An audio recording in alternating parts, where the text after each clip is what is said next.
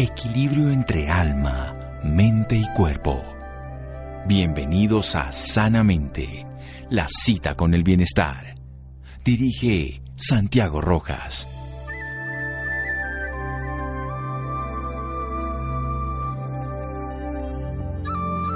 El aumento de la obesidad infantil ha puesto la salud de toda una generación en riesgo. Tom Vilsack. Buenas noches, estamos en Sanamente de Caracol Radio, su programa de salud.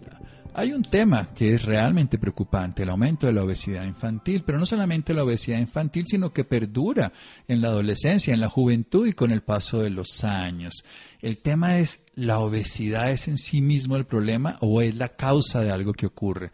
La obesidad es una enfermedad y estamos entonces viendo como una enfermedad y ahí tendremos que tratarla con cirugía, con medicamentos, o la podemos ver desde otro lugar mucho más integral, donde no veamos a un sujeto aislado, sino dentro de un medio que le favorece, un medio donde el personaje se está probablemente adaptando a un medio que le favorece, que consuma, que tenga un estilo de vida sedentario, en fin, con una alteración de su ciclo circadiano. Hay un maestro sobre este tema que quiero entrevistar y tengo el honor de volverlo a tener en mi programa. Él es médico, nutricionista, docente universitario en la Universidad de Buenos Aires, Argentina.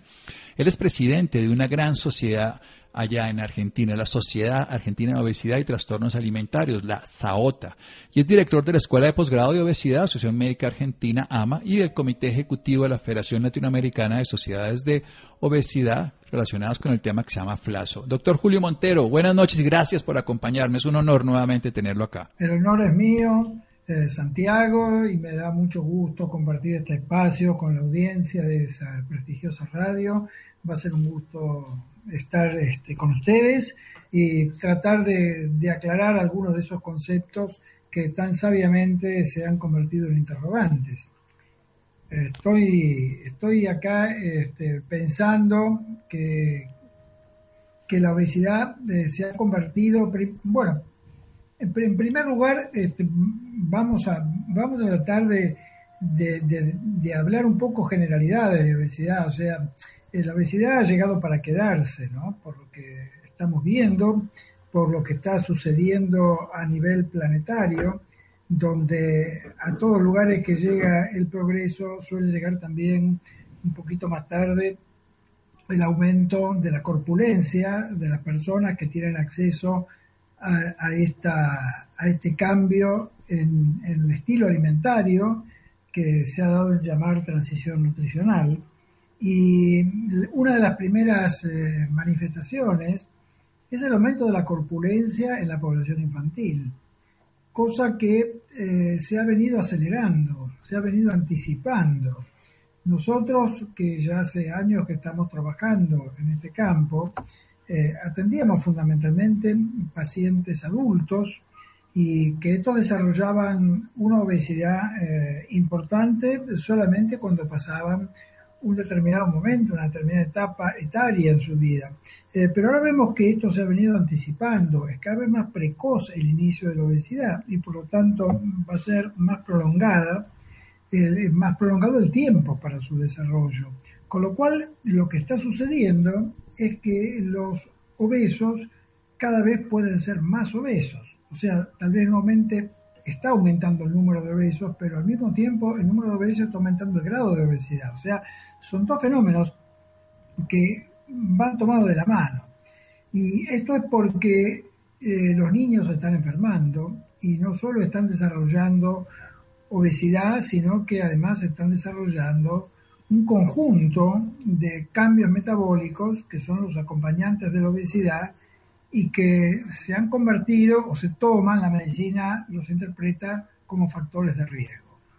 Esto quiere decir de que estamos ante un panorama en donde presumimos que cuando estos niños sean adultos vamos a tener una gran cantidad de población adulta enferma, porque a nivel de la infancia queda disimulado el, el problema de la obesidad por el crecimiento largo que tiene el organismo infantil.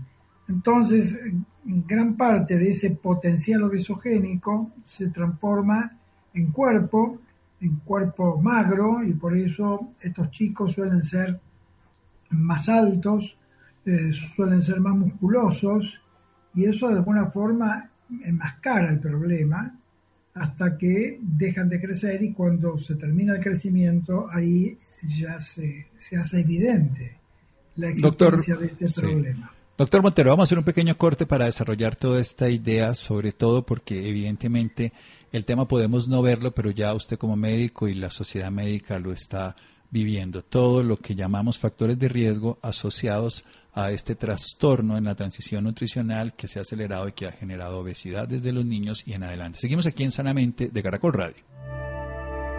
Síganos escuchando por salud. Ya regresamos a Sanamente. Bienestar en Caracol Radio. Seguimos en Sanamente.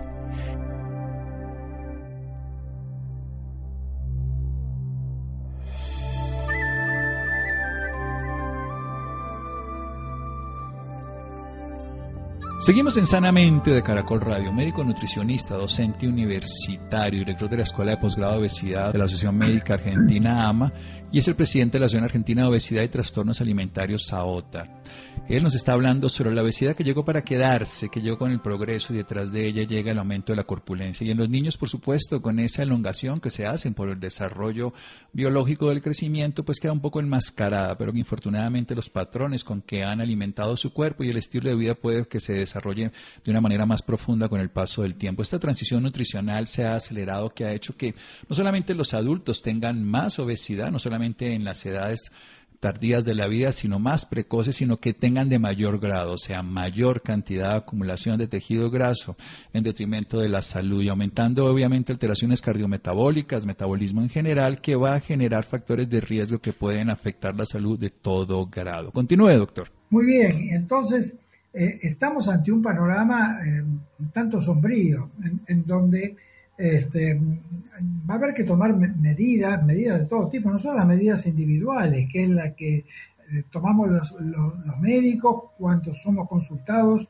por nuestros pacientes y tratamos de hacerle prescripciones que sean eficaces y que también sean posibles, sino que hay que tomar medidas ambientales. Y las medidas ambientales este, no las pueden tomar las personas individualmente, no las pueden tomar quienes sufren el problema y tampoco las podemos tomar quienes tratamos de ayudar a resolverlos. O sea que son medidas que tienen que tomar los gobiernos.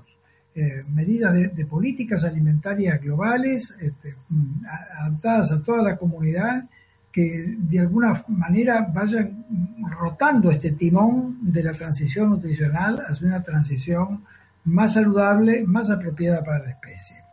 Ahora, eh, eh, Santiago había hecho una pregunta que que está todavía flotando, es si la obesidad es una enfermedad. Este es una, un dilema que, que, se, viene planteando ya desde hace años y depende cómo se enfoque. Según mi, mi, punto de vista, eh, cuando hablamos de obesidad estamos hablando de enfermedad. Estamos catalogando a una eh, cantidad de tejido adiposo, estamos catalogando un grado de adiposidad con una palabra que está indicando que esa es una adiposidad que tiene alguna particularidad. Y la particularidad es que no es una ventaja para el individuo, sino que es una desventaja. Entonces, eh, si bien la ganancia de peso, el proceso de ganancia de peso y el aumento de la adiposidad no son una enfermedad en sí misma, cuando eh, la acumulación de grasa es excesiva a tal grado que empieza a convertirse en un problema, yo creo que ahí tenemos que empezar a utilizar la palabra obesidad para indicar el cambio de esa, de esa característica, que deja de, de ser una transformación saludable para empezar a tener más desventajas que ventajas. El problema que tenemos es con la definición, o sea, en qué punto se produce este cambio de dirección en el proceso biológico, que como ya dije, es un proceso biológico normal. Esto es lo que la medicina debería definir. Cuando se hacen definiciones generales, eh, tenemos el problema de que la definición no contempla la situación particular de cada individuo es una aproximación global y por eso hay algunos individuos que tienen calificación de obesos según los patrones generales aplicados, pero desde el punto de vista individual todavía no tienen desventajas.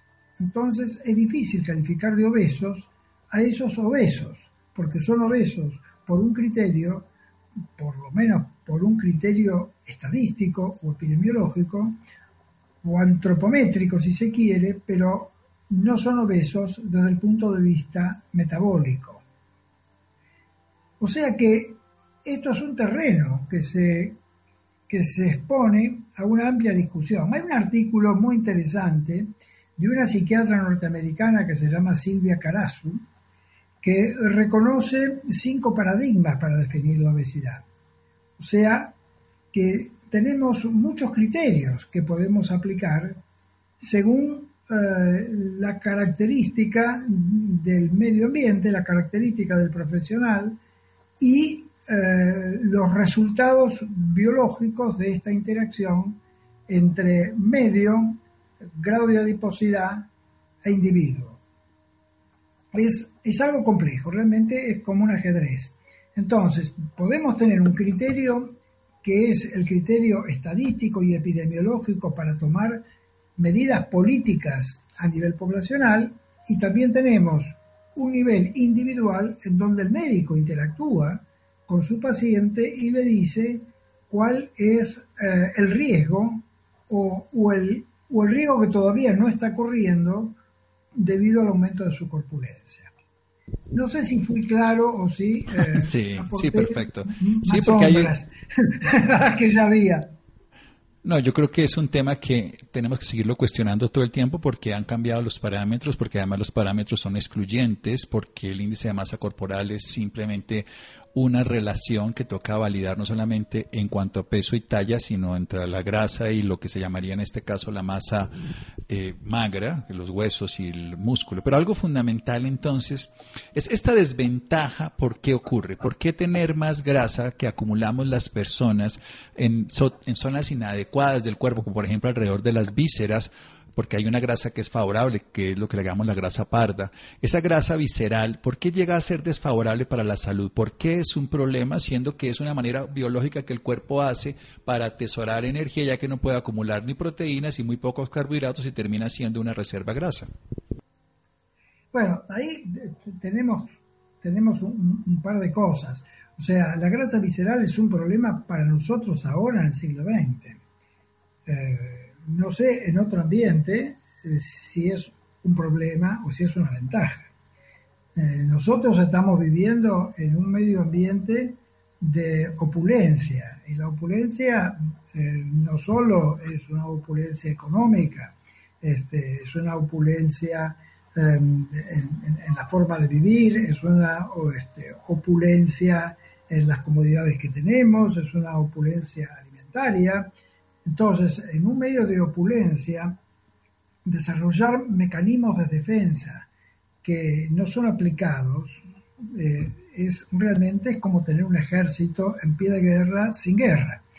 Y eso es lo que sucede con el caso de la grasa visceral. O sea, la grasa visceral es una grasa que está preparada para una rápida movilización, es una rápida movilización de grasa que tiene como su primer estación al hígado, o sea, llega al hígado y el hígado dispone de ese material eh, que es eh, la, grasa que proviene del interior del abdomen y lo administra para tener eh, una, un, buen aporte al tejido muscular y para tener un, una adecuada producción de calor y para poder tener un estado inflamatorio defensivo de de agresiones y de lesiones, que era eh, la amenaza ambiental existente cuando los humanos desarrollamos la grasa visceral.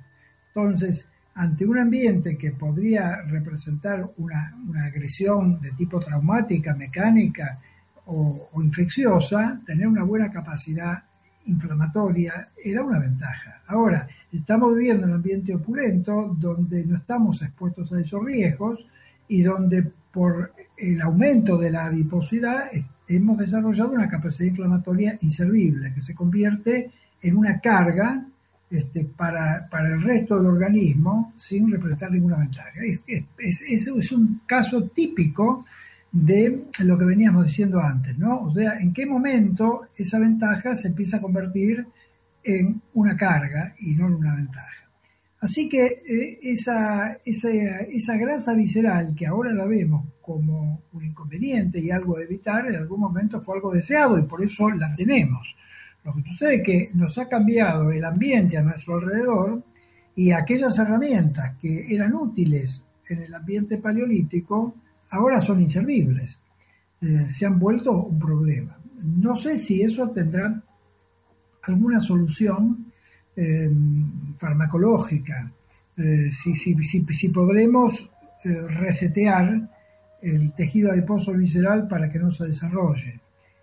como contrapartida del visceral tenemos el tejido adiposo subcutáneo, fundamentalmente el femoroglúteo, ese tejido adiposo que, que, no es muy simpático para las mujeres, que no les cae muy bien porque tiene este, su, su, costado estético, pero esa grasa, por ejemplo, se podría considerar una grasa saludable. Entonces, sí como hay una grasa que hoy la vemos como riesgosa, eh, hay otra que la deberíamos ver como benigna y bienvenida. Tampoco es bienvenida, una por una razón, otra por otra. Este, obviamente que son rasgos biológicos eh, totalmente eh, normales, pero los hemos sacado del contexto en el cual deberían funcionar y por eso se han convertido en desventajas. Así que eh, estamos frente a, una, a una problemática de difícil definición por parte de los que tenemos que intervenir en esa problemática, porque tampoco hay acuerdo de todos los profesionales y tampoco hay, eh, eh, hay un mensaje uniforme a la población que sea absolutamente libre de críticas y libre de problemas, porque eh, es difícil poder estar convencido de dar una recomendación a una persona que tiene una característica que no le trae ningún problema de salud simplemente por su existencia. O sea, ahí se plantea el dilema. Estoy frente a una persona corpulenta, con un exceso de grasa, pero ese exceso de grasa que tiene esa persona, ¿le está trayendo algún problema inmediato para su salud? No lo, no lo podemos detectar por lo menos en este momento. Bueno, doctor Julio, vamos a hacer otro pequeño corte para poder seguir y desarrollar una, unas preguntas puntuales que quiero de todo lo que usted muy bien nos ha dicho, porque nos pone en una realidad donde tenemos que trabajar precisamente en lo macro y en lo micro. Seguimos aquí en un momento en Sanamente de Caracol Radio. Síganos escuchando por salud. Ya regresamos a Sanamente. Bienestar en Caracol Radio. Seguimos en Sanamente.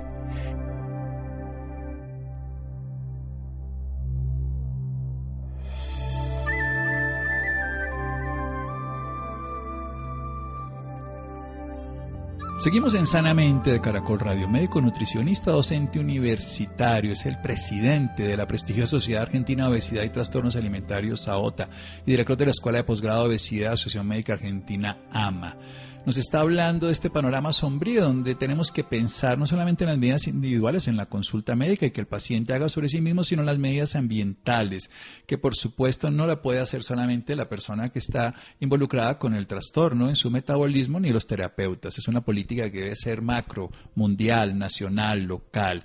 No sabemos si es una enfermedad, pero si hay una desventaja cuando contamos con más adiposidad de la que tenemos. Eso depende, por supuesto, de cada proceso y cada tiempo. En una época, esa grasa visceral era mecánicamente defensiva frente a cualquier trauma y también nos favoreció una inflamación inmediata para contrarrestar infecciones. Pero hoy en día, con un exceso, no solamente en el caso de la alimentación, sino de sedentarismo, de tensión y de estrés, se ha vuelto un problema porque hace una inflamación de bajo grado que termina siendo la matriz de muchas enfermedades crónicas, incluidas el cáncer, la diabetes, hipertensión, enfermedades metabólicas diferentes. Tenemos que ver una aproximación global, una definición que puede estar basada en algo antropométrico, talla, peso, pero también tenemos que ver la metabólica, la específica, la de la relación con su cuerpo, la de si eso es una ventaja o una desventaja. Tenemos una grasa visceral que es desventaja indiscutiblemente en esta época moderna, siendo ventajosa en otra época, y las mujeres tienen una reserva donde tienen sobre todo omega 3 alrededor de las femoro, nosotros glúteos, lo que decimos popularmente como las eh, carrilleras o le ponen nombres de todos, conejos y todo, que generalmente tiene que ver con la posibilidad de lactancia posterior. Pero ¿cómo podemos enfocar el tema ya medioambiental, una visión general para que este medio besogénico, porque lo podríamos llamar así, este medio donde la industria, donde todas las proyecciones del modelo de vida nos favorecen a que tengamos un consumo exagerado de, comestibles que no son necesariamente nutrientes. Sí, y ahí este, se nos suma, eh, Santiago, también la problemática generada por la alimentación que genera la obesidad, pero que también puede generar problemas en no obesos. O sea, se complica aún más el panorama. Ninguno tiene duda de que una persona que pesa 120, 130, 200 kilos eh, tiene un problema serio de salud. Ahí eso, no es el terreno que está en discusión. ¿no? Lo que está en discusión son, son esos grados menores eh, de obesidad, de sobrepeso, que uno no sabe si tiene todos los riesgos que dice tener y si se debe intervenir terapéuticamente. Y al mismo tiempo tenemos un grupo de sujetos de peso normal que tiene los mismos riesgos que aquellos obesos que tienen riesgo. Entonces, estamos viendo que los riesgos no, no, solo corresponden a aquellos que tienen exceso de peso, sino que también riesgos similares y comparables se dan en personas con un peso normal o incluso algo inferior y son curiosamente muy parecidos a los que tienen los obesos. Así que la interpretación sería que sobre un eh, terreno eh, riesgoso, que está, em, generado en parte por la genética del individuo y en parte por la alimentación que el individuo hace, algunos lo desarrollan sin ser obesos y otros necesitan tener una sobrecarga metabólica para que ese trastorno se note y se exponga. Esto nos permitiría explicar por qué tenemos esta dispersión de conceptos que uno no puede dar una definición lineal. Al mismo tiempo, al mismo tiempo, el tejido adiposo se convierte en un factor protector del exceso alimentario, porque si no tuviéramos tejido adiposo, no podríamos acumular el exceso de comida y esto generaría un problema metabólico precoz, a tal punto que algunos investigadores sostienen que aquellos que no pueden ser obesos eh, son, eh, están expuestos a desarrollar la misma enfermedad que los obesos, pero antes. O sea, es como una, una ambigüedad. En algunos casos, según cómo se enfoque la problemática, el tejido adiposo puede servir como un amortiguador de los excesos alimentarios, pero si este tejido adiposo después adquiere un volumen lo suficientemente importante, a su vez empieza a transformarse en un factor de riesgo en sí mismo. Es como ir corriendo la tierra debajo de la alfombra, ¿no? O sea, este, el exceso alimentario se transforma en grasa adiposa y eso es mejor que no poder hacerlo, pero si tenemos un exceso de grasa adiposa, eso a su vez genera un exceso de inflamación sistémica difusa por todo el organismo y eso también es un problema, o sea que es como que vamos corriendo este, la tierra del lugar, pero nunca la, la conseguimos neutralizar del todo. Por eso que este, el paso más adecuado es corregir el principio, o sea, corregir la causa de las causas, ¿no? El primer eslabón de la cadena, no, no los eslabones intermedios. Nosotros cuando actuamos o intervenimos sobre la obesidad, estamos actuando sobre un eslabón intermedio o tal vez el eslabón final y no sobre el eslabón inicial, ¿no? Acá hay como una, una superposición de conceptos que si bien este, aisladamente son correctos, cuando uno los pone todos juntos, empiezan a entrar en conflicto. Por ejemplo, la mayor parte de la población entiende a la obesidad como la consecuencia de un trastorno de la nutrición. Esa es la, esa es la consecuencia de un proceso que no es un trastorno de la nutrición, sino que es un proceso adictivo. O sea, los, los humanos, al igual que muchas especies vivientes, hemos sido construidos adictos. Está en nuestra, en nuestra esencia ser adictos. Eh, somos genéticamente adictos. Y gracias a que somos genéticamente adictos, somos capaces de repetir miles de veces a lo largo de nuestra vida, o cientos de miles de veces, comportamientos que son protectores. Así, el acto de comer o, el acto sexual son protectores del individuo y de la especie. Pero si nosotros orientamos esas capacidades hacia o, o las desviamos de sus componentes saludables, se pueden convertir en un problema de salud. Entonces, ser adicto al trabajo podría ser un beneficio, este, ser adicto a, la actividad sexual podría ser un beneficio en una población que necesita aumentar el número de, sus integrantes por la razón que fuere, pero también eh, se puede convertir en un problema de salud si uno desarrolla una adicción al tabaco, al alcohol o a la cocaína. O sea, el mecanismo de la adicción no es un mecanismo enfermo, es un mecanismo saludable, pero está mal aplicado. Y lo mismo sucede con la ganancia de peso. Es un mecanismo saludable, pero cuando está mal aplicado porque el medio ambiente lo arrincona, ahí se empieza a convertir en un problema de salud. Cuando uno intenta dar una definición única a partir de uno solo de estos componentes, tropieza con que la definición es incompleta porque no se cumple en todos los individuos. Y esto es lo que nos está pasando.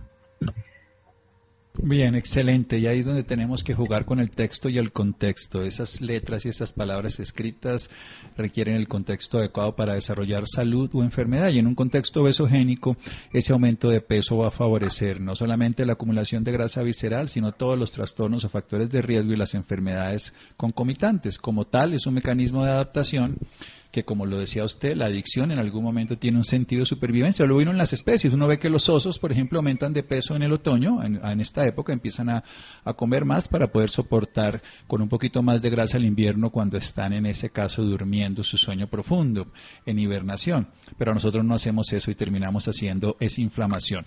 Ya para terminar, usted dice algo muy bello, lo repito muchas veces, comer comida real y también decir comida que estuvo vivo. De unos un par de tips esenciales para que ya, habiendo visto que lo macro es más importante que lo micro a nivel de todas las personas, en lo micro tengamos algunas pautas útiles para nuestra alimentación saludable. Bueno, eso, eso este, Santiago, eh, eh, es, eh, es, lo que yo suelo hacer con mis pacientes, ¿no? O sea, la primera, la primera reflexión que les digo, bueno, ustedes tienen que poder distinguir lo que es una comida apropiada para la especie a la cual pertenecemos. Eh, somos simios, no nos tenemos que sentir menoscabados por, porque alguien nos diga somos, somos simios, tenemos que comer comida de simios. ¿Y cómo identificamos la comida de simios? Bueno, con una pregunta, si lo que vamos a comer estuvo vivo, eh, posiblemente sea una comida adecuada para, para nosotros, para nuestra especie. Entonces, cuando uno está comiendo una comida que es propia de la especie, eh, posiblemente eso no le genere un problema de salud, no sea la causa de un problema de salud en organismos sanos. O sea, respetando esa primera, esa primera pauta, este, hemos hecho un gran avance. La, otra es eh, no intervenir, tratar de no intervenir sobre los horarios de comida.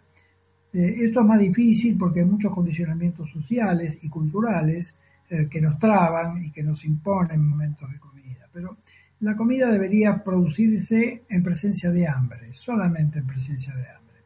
Este, así que eh, los horarios para la comida representan una traba metabólica, porque de alguna manera organizan el metabolismo de una manera estereotipada y fija que no responde a la flexibilidad biológica que debe tener un organismo viviente.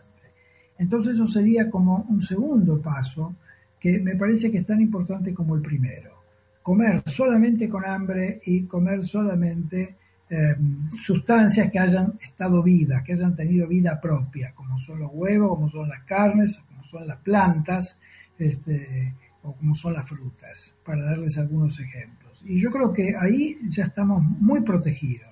Hemos hecho un cambio muy importante si podemos dar ese, ese paso, que no es un paso pequeño, es un paso muy importante, este, que tiene mucha fuerza, pero que también es un tema que está muy enredado y muy confundido para, para mucha gente por razones que son, de distinta índole, por eso uno escucha decir que la obesidad es, una, es un problema o, es una situación que es multifactorial y, y, no es tan así. Acá hay un factor principal que es la alimentación, eh, el ritmo alimentario y después eh, hay un, conjunto de factores accesorios que son, eh, pero que no son los que, los que encienden la mecha, ¿no? sino que mantienen el fuego encendido, pero no son los que lo encienden. Muy bien, doctor. eso es lo, más general que uno le puede decir a, a un radio escucha. No, y yo creo que además es esencial. Hay una relación del medio ambiente con el individuo. El individuo tiene mucho que hacer y, recordar que es un ser humano y que debe alimentarse de comida para un ser humano y en ese caso comida que ha sido viva sea de especie animal o vegetal, y comer respetando precisamente sus ciclos internos, su flexibilidad biológica, donde incluye básicamente el hambre. Y si no comemos comida ultraprocesada que altera las orexinas, o sea, que modula la respuesta de hambre, vamos a descubrir que el hambre es muy diferente a esas ganas de comer que están moduladas por muchas sustancias como el glutamato monosódico y demás. ¿Dónde más podemos aprender de usted, maestro? ¿Algún dato de alguna de sus asociaciones para las personas interesadas que lo puedan seguir? No, bueno, yo, yo este, acá en Argentina, bueno, en Argentina no, porque ahora se ha internacionalizado toda la docencia que se hace a través de la distancia. Pero bueno, nosotros tenemos en la Asociación Médica Argentina una escuela, una escuela de obesidad y nutrición, que a mí me toca dirigirla, y bueno, para los, eso es para los profesionales, ¿no? Eso para, para aquellos profesionales que sientan curiosidad por, por explorar eh, estos conceptos, por, por ver la nutrición desde un, ángulo un poco diferente de lo tradicional, del ortodoxo, porque el ortodoxo realmente ya no da para más, necesita una modificación, un cambio de paradigma, eh, este, son, son conceptos viejos que ya no aplican al momento actual y tenemos que renovarlos. Y nosotros en la Asociación Médica Argentina, en, este, en esta escuela de obesidad que se hace todos los años, discutimos con los profesionales estos conceptos, tenemos nuestras clases y realmente nos, alimentamos entre todos. Así que eh, nos alimentamos en el buen sentido, ¿no? Y, este, y nos alimentamos nuestros pensamientos, nuestras ideas y renovamos nuestros criterios. Así que bueno, esto es lo que, lo que yo les puedo decir, porque después para, para la población general lo único que está dando vuelta y que pueden tener acceso es este, mi libro Alimentación Paleolítica en el siglo XXI, que está de libre acceso, o sea, googleando Alimentación Paleolítica en el siglo XXI se van a encontrar con ese libro, lo pueden bajar y creo que eso es como, como un paso, como un paso hacia un cambio en el paradigma alimentario para el siglo XXI. Excelente, maestro. Alimentación pelolítica para el siglo XXI de libre acceso. Y los interesados, ir a las páginas de la Sociedad Argentina de Obesidad y Trastornos Alimentarios, AOTA, o de la Escuela de Posgrado de Obesidad Asociación Médica Argentina, que para nosotros los profesionales de la salud es algo maravilloso. Nos quedó muy claro la relación hombre con el medio ambiente y lo que podemos hacer y lo que deberían hacer los gobiernos que no se está haciendo a nivel planetario. Muchas gracias, doctor Montero. Muchas gracias, Santiago. Ha sido un gusto compartir este espacio con ustedes, con, la audiencia y con mucho gusto eh, lo podemos repetir cuando sienten la necesidad de reeditar este, estos temas. Seguro que sí. Seguimos en Sanamente de Caracol Radio. Síganos escuchando por salud. Ya regresamos a Sanamente. Bienestar en Caracol Radio. Seguimos en Sanamente.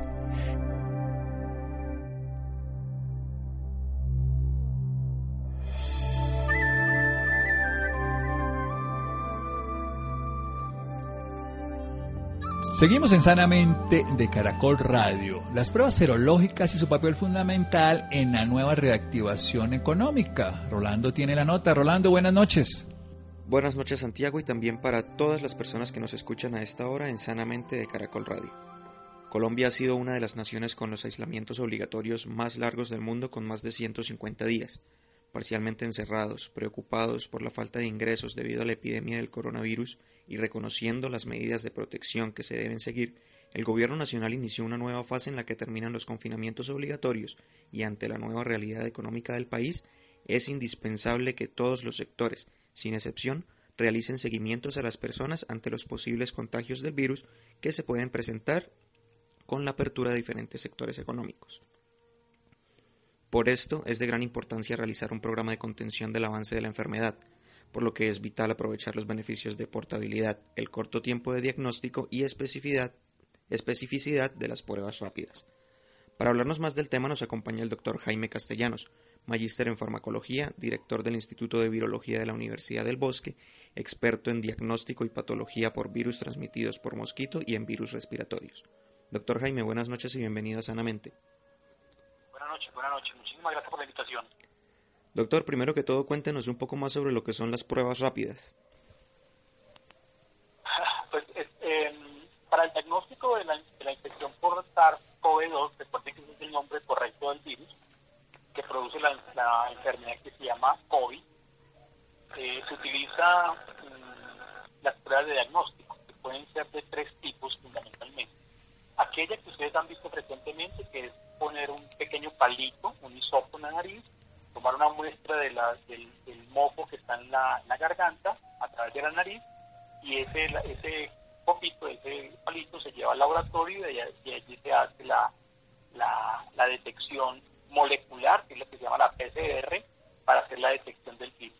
Es la prueba de oro, es la prueba de diagnóstico, es el gol estándar porque nos dice una persona tiene el virus y esta prueba tiene una alta sensibilidad, es decir, detecta casi que todos los, las personas que tienen el virus son detectadas a través de la prueba. La otra prueba es la prueba de anticuerpos. Entonces, eh, es una prueba que se toma, eh, que se hace tomando una muestra de sangre de del brazo o del dedo, haciendo una pequeña punción en el dedo para poner sangre del dedo y esa gota de sangre se pone en un cartucho parecido a estos cartuchos de prueba de embarazo y allí aparecen eh, no el virus, sino los anticuerpos. Entonces hay, hay ventajas y hay desventajas de esta prueba. La primera ventaja es que es muy rápido. 10 o 15 minutos tenemos un resultado que nos dice que una persona estuvo en contacto con el virus. Fíjense lo que estoy diciendo. Estoy diciendo que si la prueba es positiva, me dice esta persona estuvo en contacto con el virus. ¿Por qué? Porque tiene anticuerpos. O sea, porque durante la infección creó anticuerpos que son detectables en la prueba.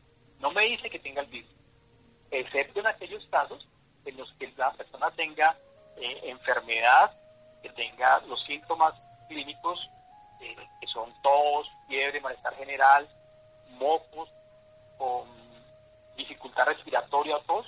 Entonces, si se hace la prueba y da positivo, uno puede estar casi seguro de que, la, de que, la, de que esa enfermedad de esa persona está asociada con el SARS-CoV-2, o sea que tiene la COVID. Entonces ah, hay varias opciones y, y estas son dos de la molecular y esta que es la, la serológica. Doctor, ¿puede una prueba molecular reemplazar una prueba rápida? Al contrario, al contrario, no. Una prueba molecular, una prueba serológica no puede reemplazar una prueba molecular.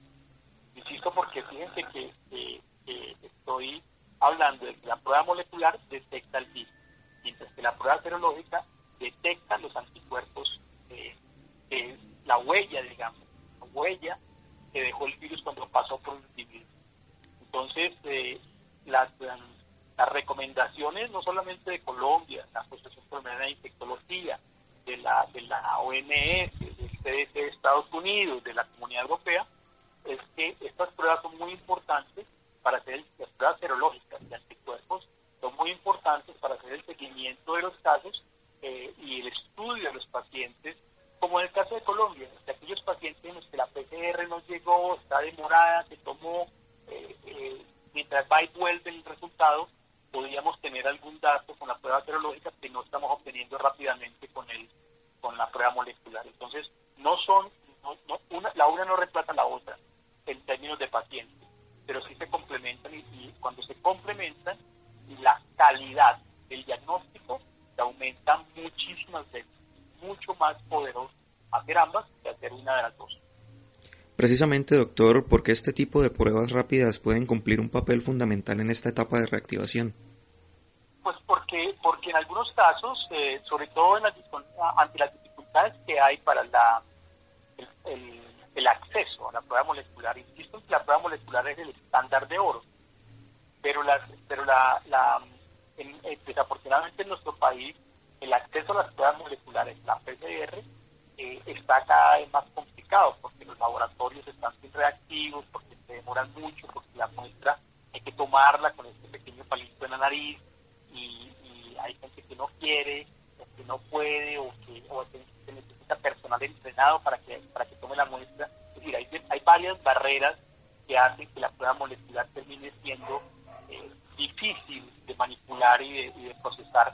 Y eso a lo que ha conllevado es la aparición de unos eh, de, o, de, este dato que hemos, hemos, escuchado recientemente y es que muchas pruebas se demoran demasiado tiempo en llegar.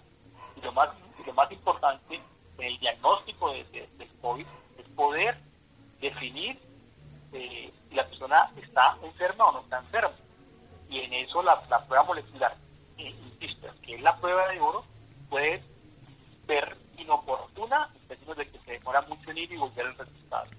Entonces, la, la, las pruebas rápidas se convierten en una alternativa para poder eh, hacer seguimientos de sitios donde hay circulación de virus, donde hay pacientes, donde hay focos de transmisión que pueden ser eh, controlados de manera adecuada, de manera muy rápida, identificar dónde están apareciendo sitios o dónde está circulando o dónde estuvo circulando recientemente el virus para poder tomar medidas de cercos epidemiológicos y control de transmisión en barrios, en fábricas, en almacenes, en talleres, en oficinas, donde pueda ser importante. Doctor, ¿puede una prueba rápida fallar en su diagnóstico? Sí, sí, sí. Esa es una de las principales debilidades de las pruebas serológicas y es que tiene una sensibilidad que es de alrededor del 85%. Eh, recientemente en la Universidad del Bosque hicimos la evaluación de una, de una prueba que es una, una prueba rápida de, de marca Helgen que demuestra que tiene una sensibilidad del 85%. ¿Qué significa eso? Significa que de cada 100 pacientes enfermos que tuvieron infección o que tuvieron infección, eh, la prueba detecta el 85, 85 de ellos. O sea que hay 15 que estuvieron enfermos que no detectan. Pero eso son cifras que en términos de diagnóstico son frecuentes de encontrar. Entonces, eh, digamos, no es, no es una, no, es, es mejor detectar 85 que no detectar ninguno hay que, hay que realmente ser muy, ver en este caso el vaso medio lleno, y es que así tengan eh, debilidades, por ejemplo, sobre todo eh, la posibilidad de arrojar falsos negativos, es una prueba que una, persona que está con la infección o estuvo con la infección y que da negativo en la prueba. Entonces sería un falso negativo. Pero es preferible, es preferible detectar, tener la probabilidad de detectar 85 de cada 100 que no, ni siquiera intentarlo y no detectar ninguno para poder hacer un seguimiento de la circulación, sobre todo en sitios cerrados, en ambientes donde hay, donde hay aglomeraciones, en fábricas, en oficinas, en almacenes, donde, o en talleres, por ejemplo, donde hay una, donde pudiera identificarse la circulación del virus. Doctor, ¿a quiénes se debe hacer mayor seguimiento con estas pruebas rápidas? Las, eh, la principal indicación, digamos, hay como varios niveles. La principal indicación donde mejor se comporta la prueba es en aquellas personas que tienen, que tienen síntomas, o sea, personas que tienen tos, fiebre, malestar general, dificultad respiratoria, mocos, un, un cuadro gripal. A esas personas es donde mejor se comporta porque en esas personas es altamente probable que la prueba, la prueba nos diga sí, nos, ayuda a confirmar el resultado y diagnóstico. Esa es como la principal, la principal, la principal ruta por la cual uno puede utilizar estas pruebas rápidas. En el caso de las, en el caso de las, eh, el segundo nivel, digamos, estaría en aquellos sitios donde uno, eh, donde hay aglomeraciones y donde uno quisiera hacer una evaluación de si hay o no hay circulación de virus, porque, porque las, los anticuerpos que detectan la prueba rápida aparecen al día 6, 7, 8 de la infección. Entonces uno sí puede seguir eh, tener en, un conglomerado de personas, eh, insisto, en, en aglomeraciones o en sitios donde hay aglomeraciones, en talleres, en fábricas, en oficinas, donde hay alta probabilidad de contacto, para poder identificar si hay una, hay un momento eh, de transmisión del virus que uno deba informar y garantizar el control de, las, de, la, de la transmisión. Finalmente, doctor, ¿alguna recomendación para los oyentes frente a las pruebas rápidas y su uso? Sí, es muy importante, es muy importante, muy importante tener en cuenta que esto no es una prueba, no es una prueba, aunque es una prueba rápida, no se debe hacer ni en los garajes, ni en la casa, ni, en cualquier sitio.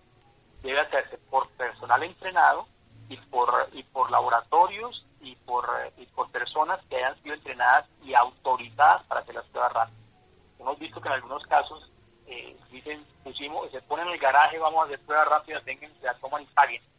No es correcto, no es correcto porque realmente la, la, la, indicación es buscar en los sitios, es decir, debe orientarse a aquellos sitios de conglomerados donde, donde hay probabilidad de que esté ocurriendo transmisión para detectar esa transmisión del virus. Pero no está bien que la ofrezcan ni en las farmacias, ni en los garajes, yo quiero hacerla o quiero que me la hagan. No, tiene que haber una indicación real eh, como parte de una estrategia de búsqueda de la circulación del virus.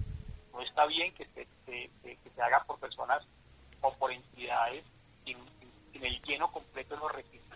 Eso es lo más importante. Doctor Jaime Castellanos, gracias por esta valiosa información y por acompañarnos esta noche en Sanamente. Bueno, Rolando, muchas gracias. Llegamos al final de Sanamente. Freddy, Iván, Ricardo Bedoya, Laura, Jessy Rodríguez, muchísimas gracias. Quédense con una voz en el camino con Ley Martín. Caracol piensa en ti. Buenas noches.